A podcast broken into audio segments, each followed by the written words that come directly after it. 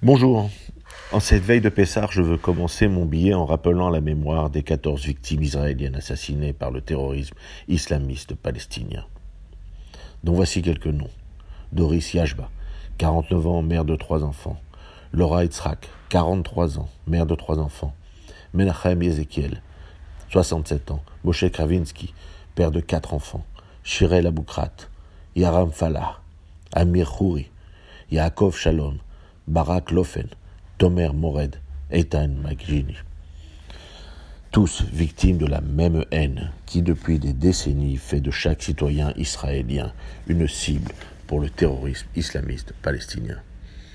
Ils étaient juifs, chrétiens ou druzes et ont été lâchement assassinés.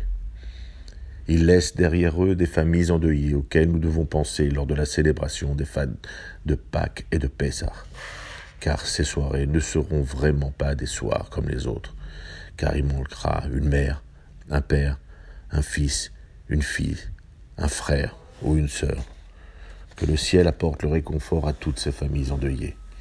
Le second sujet que je veux aborder est le résultat du premier tour des élections qui se sont déroulées ce dimanche 10 avril en France.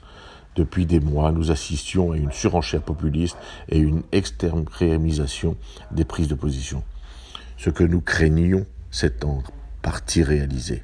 Jamais l'extrême droite et l'extrême gauche n'ont été aussi hauts et leur score cumulé atteint près de 55% des votes. Les partis républicains se sont effondrés et risquent même de disparaître. Un sursaut a permis au président Macron d'être en tête, mais tout reste encore à faire.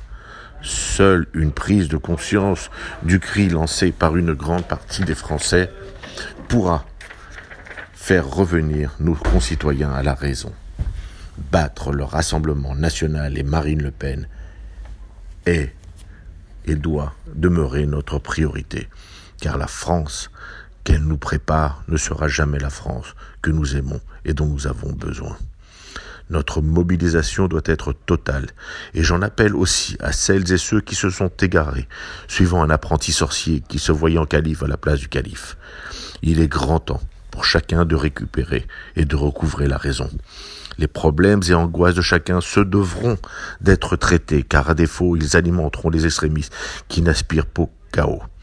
Le 24 avril, soyons pleinement citoyens et faisons entendre nos voix fortes et fermes de la raison. Que ceux de notre communauté qui franchiraient le Rubicon sachent qu'ils auront alors non seulement la défaite, mais aussi le déshonneur. Bonne fête de Pessah à tous.